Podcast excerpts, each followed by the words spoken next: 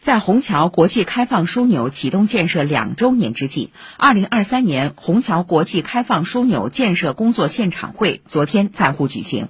上海市委书记陈吉宁在会上强调，要深入学习贯彻习近平总书记关于推动长三角一体化发展的重要讲话和指示批示精神，按照党中央部署要求，齐心协力，共同奋斗，推动虹桥国际开放枢纽建设迈上新台阶，在新征程上更好服务国家现代化建设大局，为深入推动长三角一体化发展、服务构建新发展格局局作出新的更大贡献。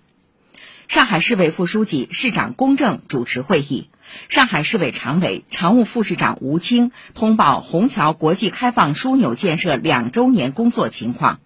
江苏省委常委、常务副省长马新，浙江省副省长张家胜，安徽省委常委、常务副省长费高云，国家发展改革委副秘书长欧红出席会议并讲话。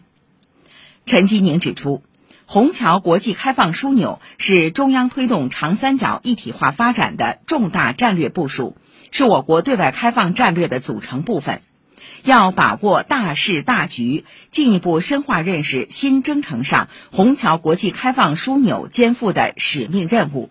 要助力区域科技协同创新，推进区域产业协同合作，提升区域开放整体能级。放大进博会溢出效应，要打造枢纽核心，高水平推动虹桥国际中央商务区建设，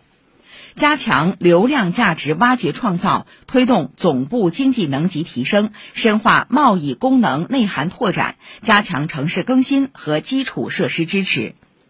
上海市领导张维、陈静、华源，国家发展改革委相关部门负责同志。沪苏浙皖相关部门地区负责同志出席会议。